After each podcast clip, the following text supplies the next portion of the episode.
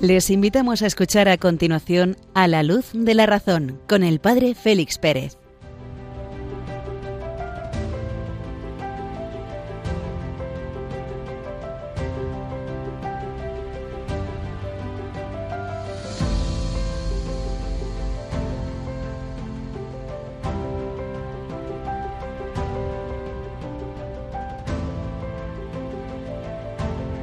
Muy buenas noches, queridos amigos de Radio María, desde Béjar, en la provincia de Salamanca, con las primeras nieves ya en la sierra, les habla el padre Félix Pérez. Medianoche, en la península, Baleares y en las plazas africanas de Ceuta y Melilla, una hora menos en las Islas Canarias, de este día 8 de noviembre de 2023. Hace quince años, el Papa Benedicto XVI, dirigiéndose a los participantes en un congreso sobre el tema confianza en la razón, con motivo del décimo aniversario de la encíclica Fides et Ratio, el día 16 de octubre de 2008, aniversario precisamente de la elección del Papa San Juan Pablo II, se expresaba de la siguiente manera. A diez años de distancia, hoy diríamos veinticinco, una mirada atenta a la encíclica Fides et Ratio permite percibir con admiración su actualidad perdurable. En ella se revela la clarividente profundidad de mi inolvidable predecesor, en efecto, la encíclica se caracteriza por su gran apertura con respecto a la razón, sobre todo en una época en la que se ha teorizado la debilidad de la razón. Juan Pablo II subraya, en cambio, la importancia de conjugar la razón y la fe en su relación recíproca, aunque respetando la esfera de autonomía propia de cada una. Y este es un poco nuestro objetivo, el objetivo del programa. Encender la lámpara de la razón, caminar en la vida a la luz de la razón hasta que brille el sol de la fe e ilumine nuestros corazones, nuestra inteligencia, con la luz de la razón nos vamos abriendo a la verdad y esa verdad viene a nuestro encuentro en el fulgor de la fe. Caminemos en medio de la noche, guiados por la luz de la razón, esperando la aurora de la fe.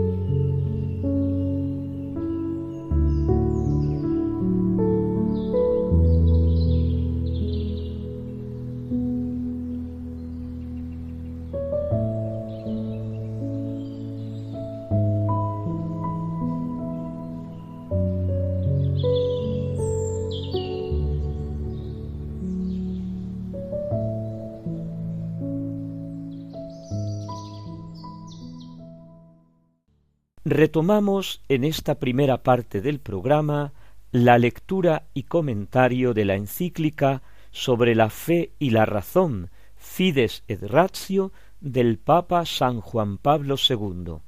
Estábamos comentando y leyendo, leyendo y comentando el capítulo cuatro, que es el capítulo central de la encíclica. De hecho, lleva el título, el capítulo, el mismo título que la encíclica, Relación entre la fe y la razón.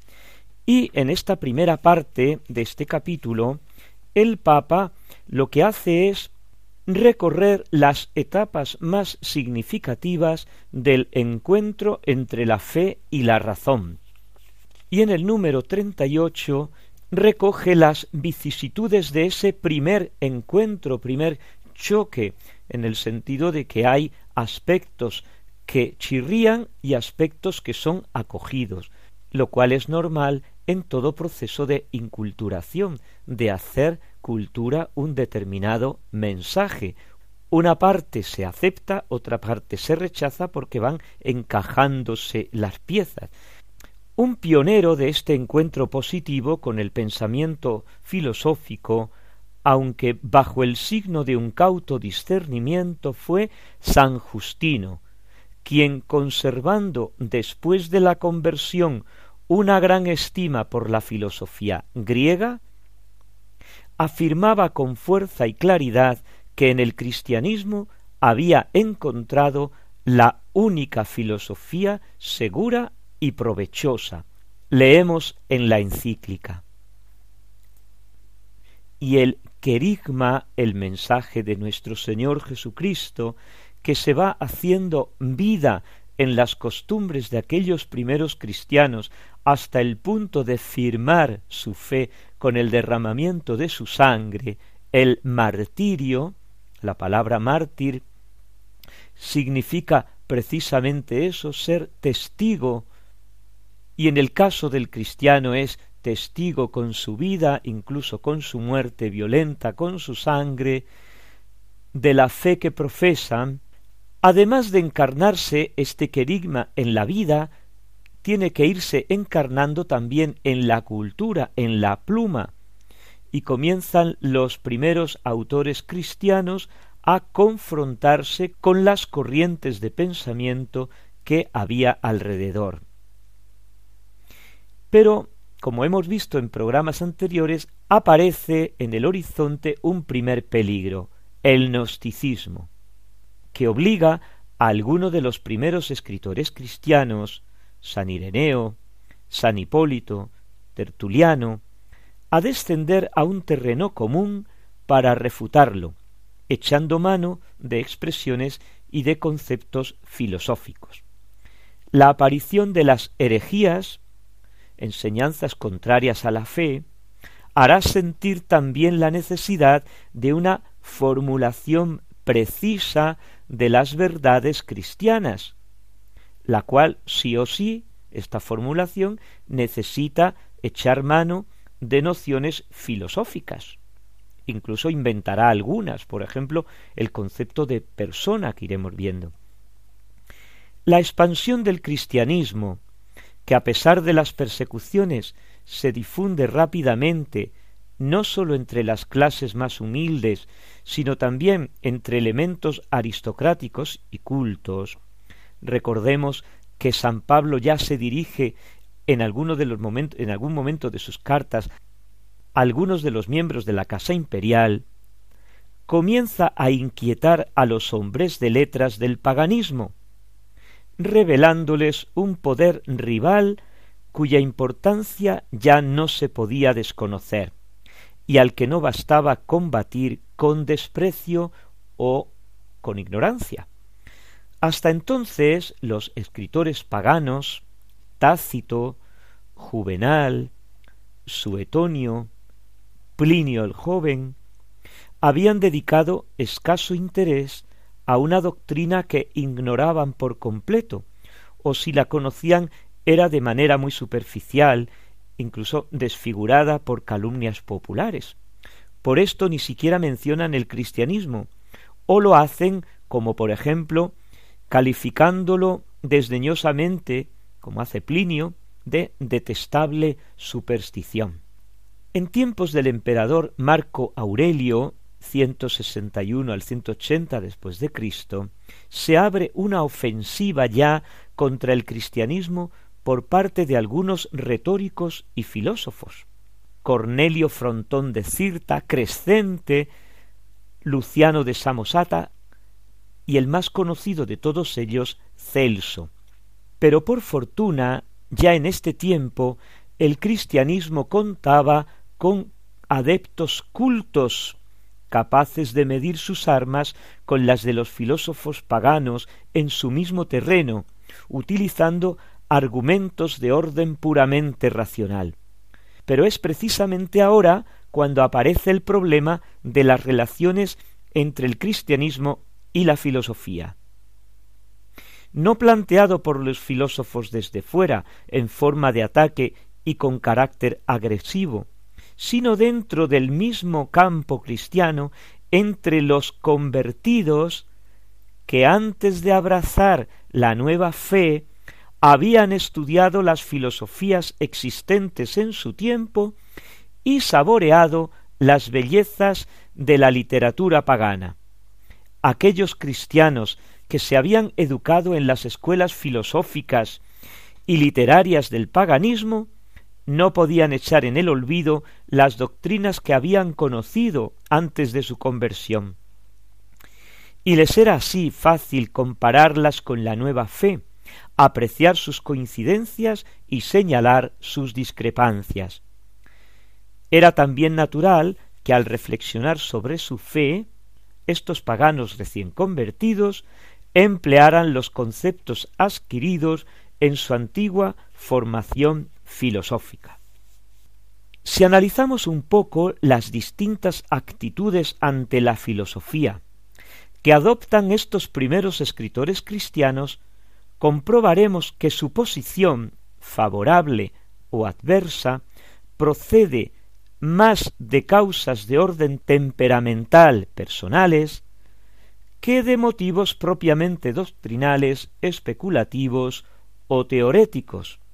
Tanto los unos como los otros coinciden en afirmar la absoluta suficiencia del cristianismo y su superioridad respecto a las filosofías que ellos habían profesado anteriormente. La plenitud de la verdad solamente se halla en Cristo y en su Evangelio. Por ejemplo, San Justino, al que hace referencia el Papa, cierra de esta manera el relato de sus peripecias intelectuales en su diálogo con Trifón. Reflexionando conmigo mismo sus razones, que esta sola es la filosofía segura y provechosa. Así pues, y por esto soy yo filósofo. Parece más bien que debería concluir he aquí por qué soy cristiano, pero San Justino considera su conversión al cristianismo como equivalente a haber hallado una forma de filosofía superior a cuantas hasta entonces había conocido. Otro autor, Taciano. Taciano abraza también el cristianismo por haber hallado en los libros proféticos una explicación del mundo y de las cosas, una cosmovisión, por tanto, una filosofía superior a la que le suministraban los libros paganos.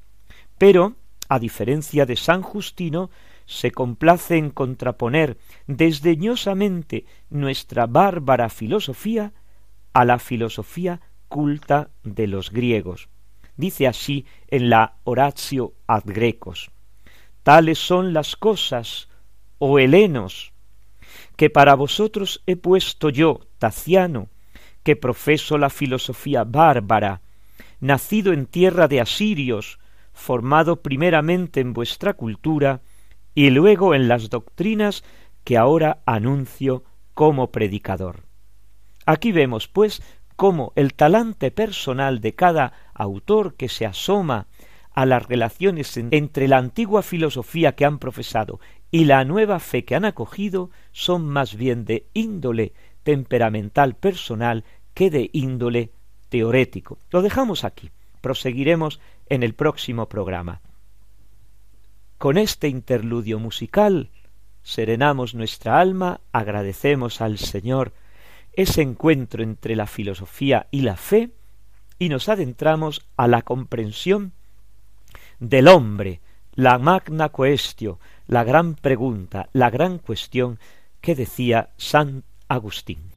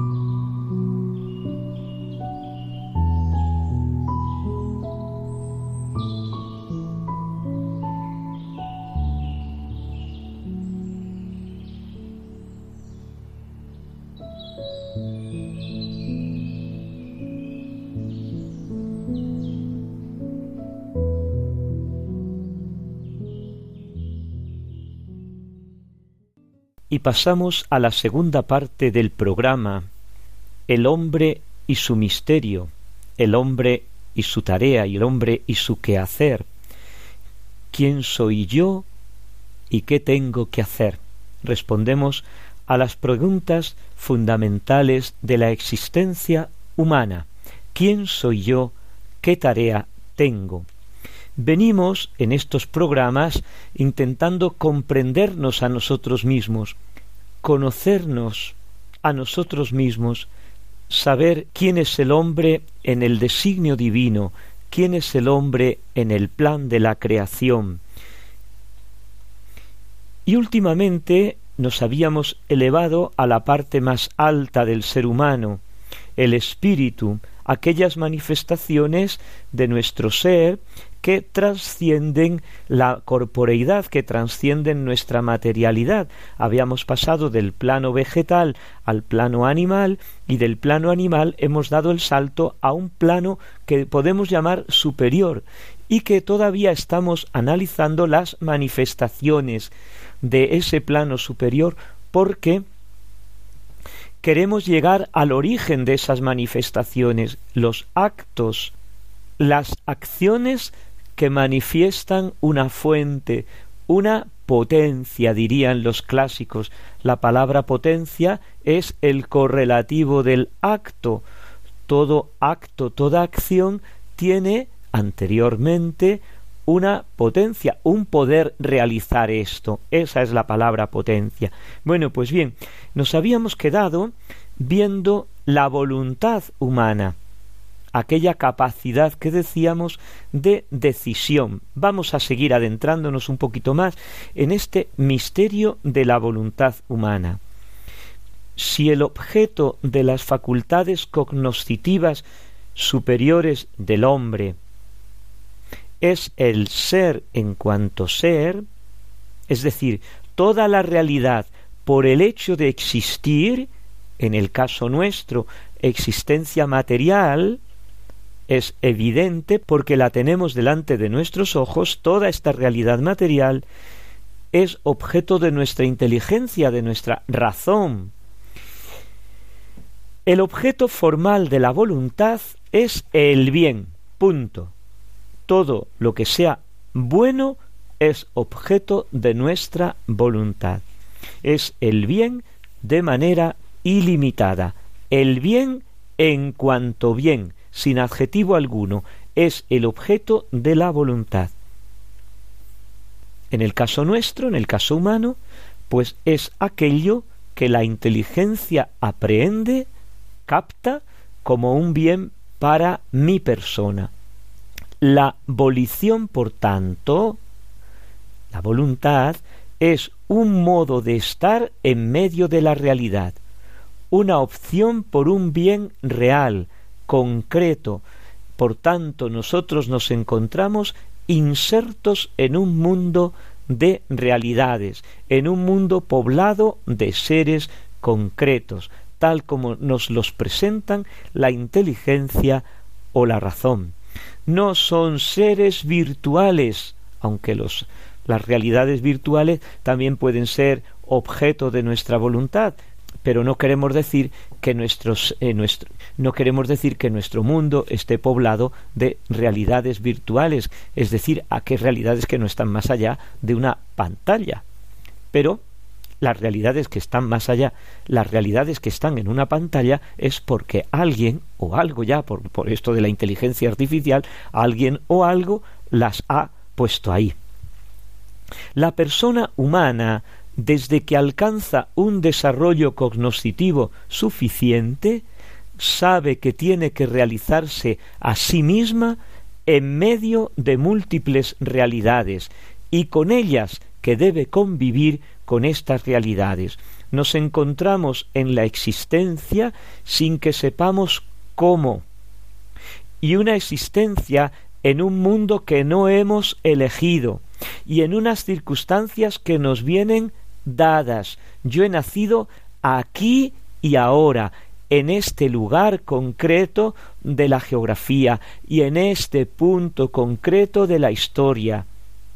Yo tengo unas coordenadas espacio-temporales en mi vida que no he elegido. Y esto es sumamente importante, porque esto nos hace que somos seres anclados en un momento de la historia y en un lugar geográfico concreto. Somos seres humanos concretos y vivimos una existencia concreta. En ellas, en medio de estas circunstancias y entre ellas, tenemos que optar sí o sí, porque la vida es una continua opción. Estamos continuamente decidiendo continuamente reflexionando y, y continuamente obrando. Porque eso es el ser humano. La vida, dice Ortega y Gasset, es esencialmente tarea y problema abierto, una maraña de problemas que hay que resolver, en cuya trama procelosa, queramos o no, braceamos náufragos. Así escribía en el prólogo a veinte años de caza mayor del conde de Lleves. Y repite el mismo Ortega y Gasset en numerosos lugares de su producción literaria, la vida es un quehacer, la vida es una tarea, la vida es algo que tenemos delante y que tenemos que construir con nuestras propias decisiones, opciones, acciones.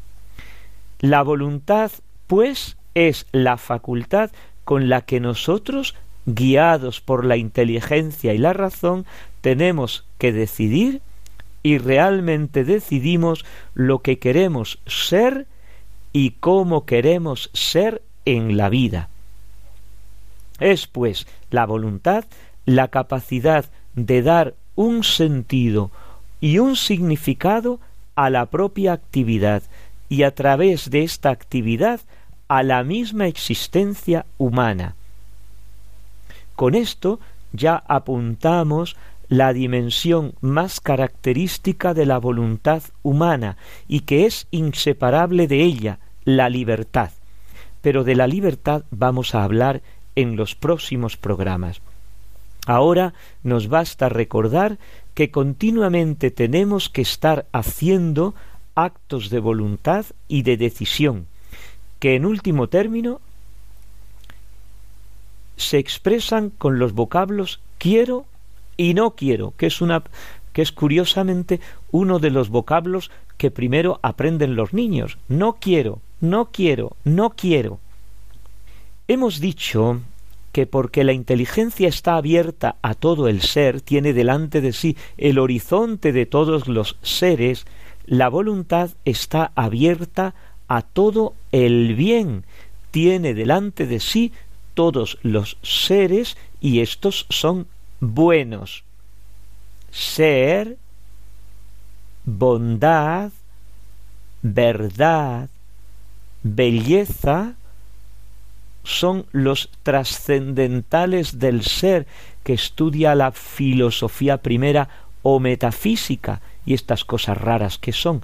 Bueno, pues son sencillamente que nosotros tomamos en la mano una manzana que nos vamos a comer de postre y vemos en primer lugar que esta manzana es un ser.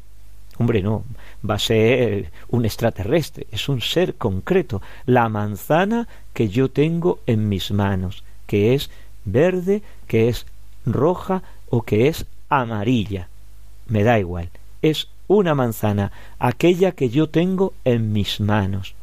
Esa manzana que tengo en mis manos es buena. Ya, pero es que está pocha, pero es buena. ¿Y por qué está pocha? Porque la hemos dejado pasar, pero si no hubiéramos dejado pasar, estaría en su punto. Y es buena. Existe, es verdadera, es una verdadera manzana, no es de plástico, no es una reproducción, y es buena, y además es hermosa, es bella, tiene una belleza no solamente física exterior, sino una belleza real, una belleza metafísica que dicen los, los filósofos, que es decir, una belleza que trasciende la fisicidad, lo concreto, que va más allá.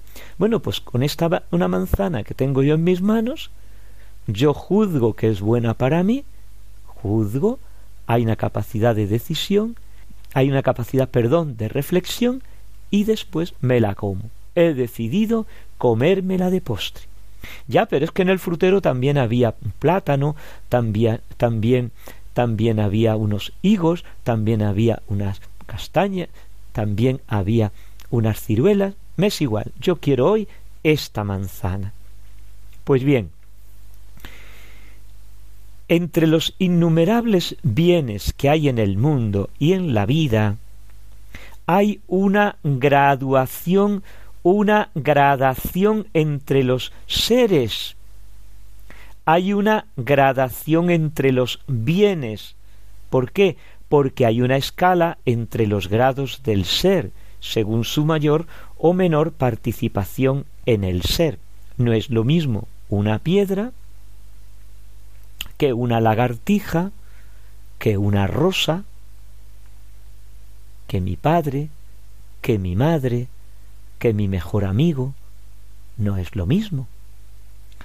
Ya, pero es que resulta que esa piedra no es una piedra, sino que es un diamante. Bueno, eso es otra cosa.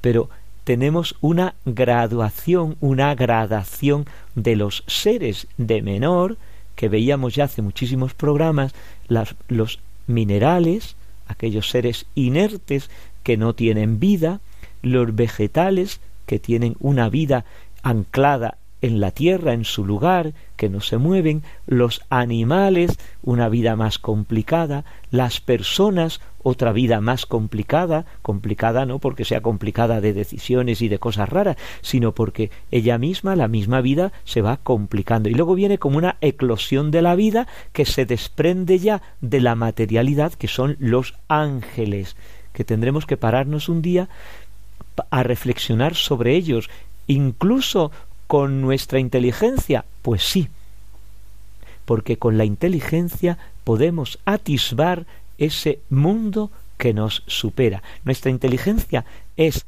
tan maravillosa que puede acceder, ¿eh? puede barruntar, no podemos demostrarlo, porque la demostración implicaría un poco la materialidad, no podemos demostrarlo, pero podemos evidenciarlo, como vislumbrarlo, ¿eh? no podemos demostrarlo como se demuestran las realidades materiales de este mundo porque los ángeles no tienen corporeidad. Entonces tenemos que, con una escalera, decimos así, entrar, penetrar en ese otro mundo que nos supera, pero no por ello es menos real que el de una piedra, el de un lagarto, el de una rosa o el de mis mejores amigos, ¿no? Es un mundo real igual que el misterio de Dios, en su unidad y en su inmensidad, nos abre también como, como otra escalera que sube aún más arriba y ya entramos en la fe, en el mundo de la fe, la fe y la razón, en la Trinidad. Hasta ahí la inteligencia no llega, ¿eh? se queda un poco, se queda un poco ahí como atisbando. Bueno, dejamos ese mundo superior, más superior todavía, y volvemos a la graduación de los seres. El hombre, al mismo tiempo que aprehende los grados de la realidad, con su inteligencia, con su razón, aprehende su mayor o menor bondad, o bien como es en sí misma, o bien como es para él, o bien como es para otros, o bien como es para la sociedad entera. La realidad es en sí misma buena y luego valoramos esa bondad y porque los verdaderos actos volitivos son conscientes, porque proceden de nuestra interioridad, sabemos que nacen de un yo, que me doy cuenta de quién soy y de lo que hago. Es una experiencia que no se puede dudar. Es una experiencia que está ahí. No hace falta ponderar la inmensa importancia que en la valoración de los bienes tienen los sentimientos, los gustos subjetivos, las pasiones, los temores, la educación, el ambiente social, las modas y tantos otros factores que con frecuencia facilitan, impiden, obstaculizan una apreciación correcta y objetiva de los bienes en sí mismos. Si todos estos estados afectivos pueden influir en los actos representativos, es decir, en mi inteligencia, en mi razón, en mi conocimiento, mucho más van a influir en mis actos decisorios, decisionales, en mis actos de voluntad. Y, como no, en las determinaciones cotidianas de cada momento de la vida, el día a día. De ahí que éstas pueden, las decisiones de cada día, ser más o menos acertadas y más o menos equivocadas. Y todos acertamos y todos nos equivocamos todos los días. No solamente de, de vez en cuando nos equivocamos, sino que todos acertamos y todos nos equivocamos todos los días. ¿Por qué? Porque es una tarea profundamente humana. Ya que es una tarea profundamente humana el estar continuamente determinándonos, decidiéndonos, llegar a decidirse en la vida, estos bienes ordinarios, concretos, que nos apuntan al bien supremo, al bien verdadero, al bien inmenso, a la razón final de todos los bienes. El último y decisivo objeto de la voluntad es el bien supremo, el que todos buscamos consciente o inconscientemente en la filosofía clásica. Y volver los ojos a la filosofía clásica es como una lluvia en primavera que reverdece toda la que reverdece todo el campo. Pues en, en la filosofía clásica nos encontramos a Platón, que coloca el bien en la cúspide de todo, en lo más alto, y de ese bien proceden, participan todas las realidades. Todo es bueno en la medida en que participan de ese bien, y todo lo que existe a nuestro alrededor es participación de ese bien. Y, curiosamente, cuando Aristóteles se plantea la tarea que el hombre tiene que desarrollar y la meta final de esa tarea es la felicidad, el bien propio del ser humano, la felicidad. Es decir, que con Platón podemos encontrar que el bien es el origen de todo,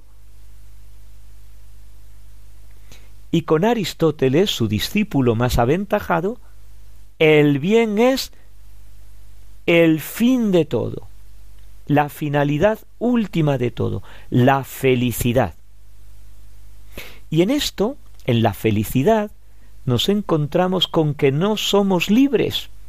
Entramos todavía como un poquito más en el en la estructura de nuestro ser, en lo más íntimo de nuestro ser. Y es que la felicidad es sí o sí el objeto, el, el fin último de nuestra vida.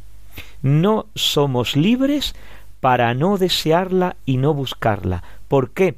Porque gravitamos necesariamente hacia ella. Un poco como la, la tierra, un poco como la tierra que no es libre de, de, de, de desvincularse de la órbita del Sol. Si nos detenemos un momento a pensar, esto es sumamente interesante. Yo soy libre en mis decisiones y ya estamos apuntando hacia el, el núcleo último de lo que es el hombre, pero no soy libre en la felicidad, porque sí o sí la felicidad es el objeto último. Luego tendremos que identificar cuál es esa felicidad, el contenido de esa felicidad, el objeto último de mis decisiones. Lo dejamos aquí, como, como las novelas antiguas, en el momento más interesante. Lo dejamos aquí. Unos momentos musicales porque creo que el Señor merece nuestra alabanza, nuestro reconocimiento ante esta maravilla que ha puesto dentro de nosotros.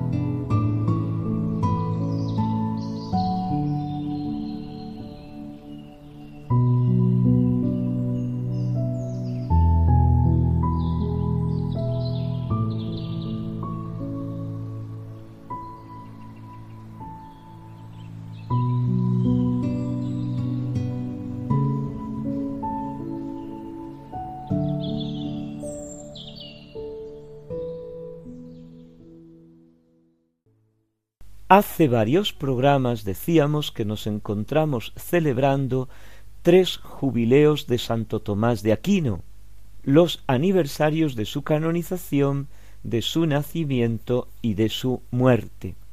Y comentábamos cómo de vez en cuando en esta tercera parte del programa, que dedicamos a los distintos autores, a los distintos filósofos y a sus obras, decíamos cómo íbamos a ir de vez en cuando espigando la vida y la obra del doctor común, del doctor angélico, del doctor de la humanidad, doctor humanitatis, lo definió Pablo VI en 1974, el doctor de la humanidad. Y en el último programa dedicado a él, le habíamos dejado como oblato, entregado, consagrado, ofrecido en el monasterio benedictino de Monte Cassino, en el sur de Italia, cerca de su tierra patria. Vivía aquella zona en aquellos momentos unos tiempos convulsos por las guerras entre el emperador Federico II de Alemania y los papas. Y efectivamente, la abadía de Montecassino no quedó al margen de semejante confrontación. Y así, en abril de 1239, la abadía fue ocupada y fortificada por las tropas imperiales y algunos monjes fueron expulsados. En junio de ese mismo año, un edicto del emperador desterró del reino a todos los religiosos nacidos fuera de sus territorios. Sólo ocho monjes quedaron en Montecassino. Es evidente que en tales circunstancias la abadía no era un lugar apropiado para estos jóvenes oblatos. Y así Tomás es enviado a la casa de sus padres en aquella primavera de 1239. El abad convenció a los padres del muchacho para que le enviasen a la Universidad de Nápoles a estudiar las artes liberales, señala el biógrafo de nuestro santo, Guillermo de Tocco. Con el consentimiento de sus padres, sigue diciendo el biógrafo, Tomás se dispone a entrar en la Universidad de Nápoles para estudiar artes liberales y filosofía. Por tanto, podemos señalar que la pugna entre el emperador y el papado y la subsiguiente ruptura, digamos, de la vida monástica en Montecassino hacen que el joven oblato Tomás regrese a su casa, se dirija a la Universidad de Nápoles y tenga su primer encuentro allí con los dominicos. Veamos una vez más cómo los planes de la providencia divina se sirven hasta de las circunstancias humanas más adversas para ir desarrollando su misión. Es impresionante el designio divino. Y así Tomás se dispone a entrar en el Studium Generale de Nápoles o Universidad de Nápoles. Parece que Tomás se matriculó en otoño de 1239, cuando todavía probablemente era oblato benedictino, y durante los cinco años siguientes se dedicó de lleno a los estudios bajo la dirección de los profesores universitarios. Veamos un momento qué es este Studium Generale de Nápoles. Esta universidad pongamos entrecomilladas la palabra universidad, había sido fundada por Federico II en 1224, hacía muy poquito, para competir con el estudio pontificio de Bolonia.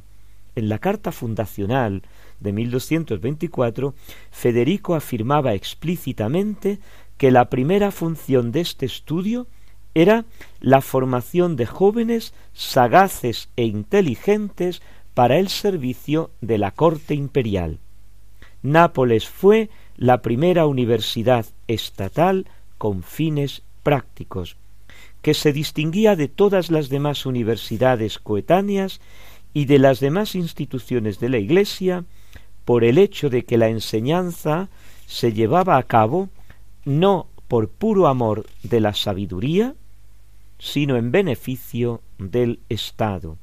También hacía poco, 1218, que el rey Alfonso IX de León había fundado la Universidad de Salamanca, por puro amor a las ciencias, a la sabiduría. En este caso, la de Nápoles es con un criterio práctico, en beneficio del Estado. Fue más una cantera de funcionarios imperiales que de promoción de clérigos fue fundamentalmente una escuela de derecho, tanto civil como eclesiástico, y en tanto que escuela de derecho fundada por el rey, tenía dos frentes de combate, uno dirigido contra la Iglesia y otra contra la Universidad de Bolonia. Y al ser universidad tan estrechamente vinculada al poder civil, sufriría las vicisitudes de éste. Por ejemplo, nada más llegar el oblato Tomás de Aquino a la universidad, se, se encuentra que las clases han sido interrumpidas. Un mes después de su llegada a Nápoles, el 14 de noviembre de 1239, se reanudan las clases. Y allí se encuentra Tomás con otros jóvenes de la nobleza, también oblatos. Años después sería trasladada a Salerno la, la universidad y después volvería otra vez a Nápoles. Pero ¿es una universidad o es un estudio general? Bueno, Hay que tener en cuenta que en aquel momento no se habla de universidad. La palabra universidad es un anacronismo, es un studium generale, es decir, el estudio de todas las ramas del saber y de la cultura. Aunque el derecho fuera el objetivo fundamental de este estudio imperial, tenía, primero, una facultad de artes, totalmente desarrollada, puesto que sin las artes liberales y sin la filosofía no se podía acometer estudio alguno superior. Por tanto, tenemos las siete artes liberales y la filosofía. Tenía también una pequeña facultad de teología, que probablemente constaba sólo de un profesor, así como una pequeña y simbólica facultad de medicina, con uno o dos profesores.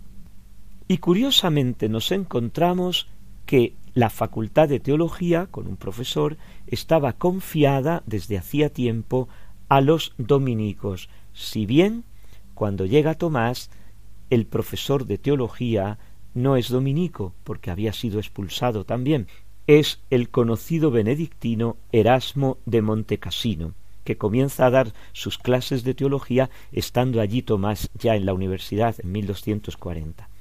El curso de las artes liberales que Tomás siguió en Nápoles obedecía al modelo usual de las universidades medievales de la época, con una excepción importante.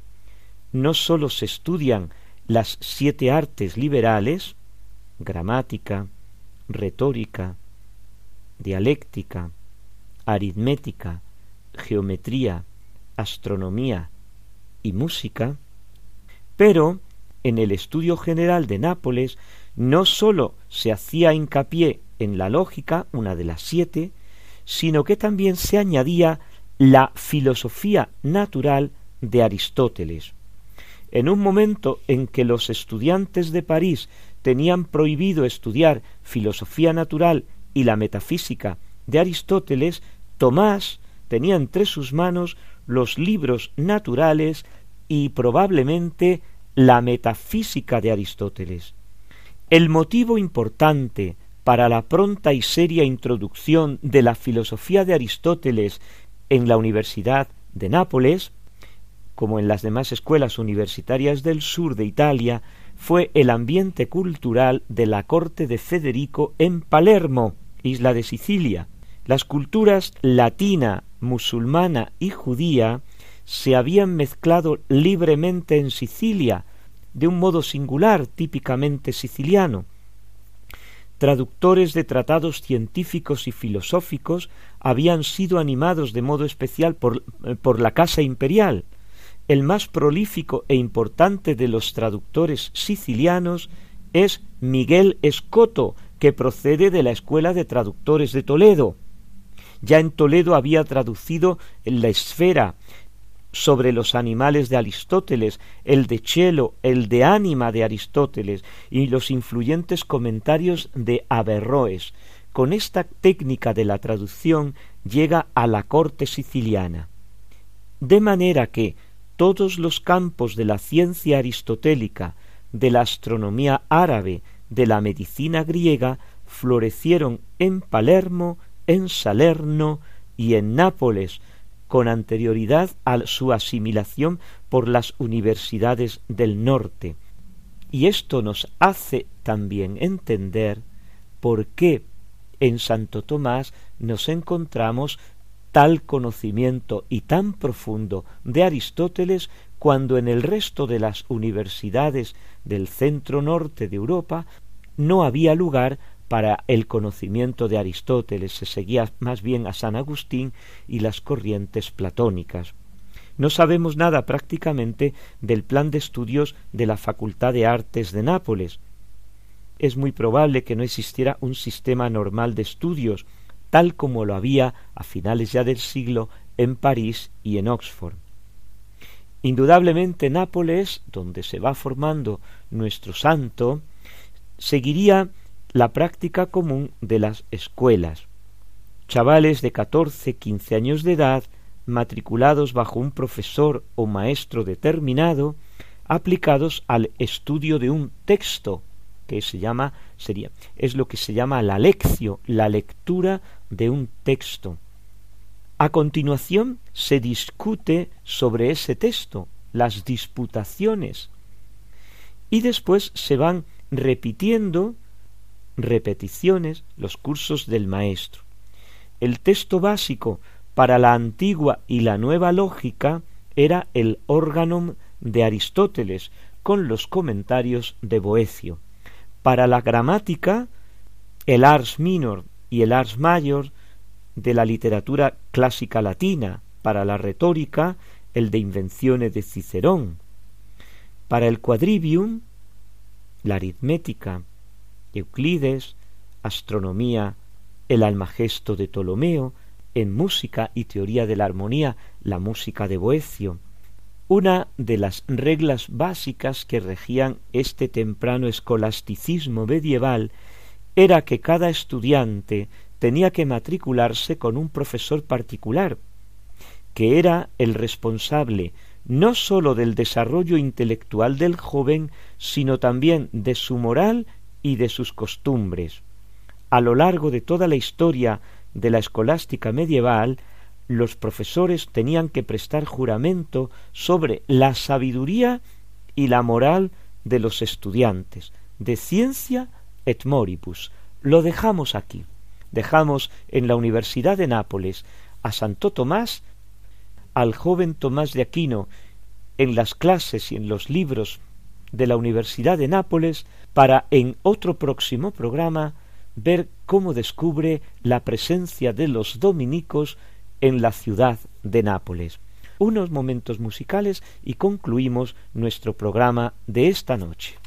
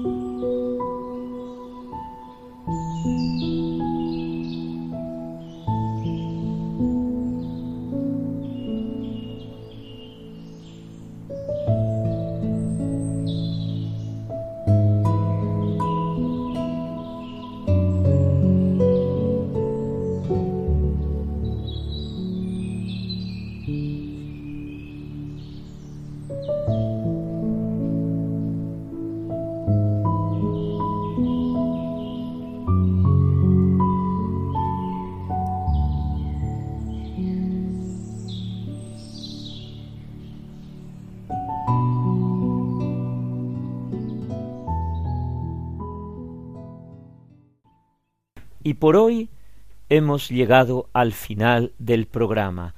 Medianoche en las Islas Canarias, una hora más en la península Baleares, Ceuta y Melilla. Podemos continuar nuestro diálogo enviando vuestros comentarios, consultas, dudas, reflexiones, tanto al correo electrónico del programa a la luz de la razón arroba radiomaria.es como al correo convencional a la dirección postal Asociación Radio María, programa a la luz de la razón, Paseo de Lanceros 2, primera planta, 28024, Madrid. Y nada más por esta noche. Un cordial saludo, una santa noche, hasta el próximo día, si Dios quiere, que Dios os bendiga. Ave María Purísima.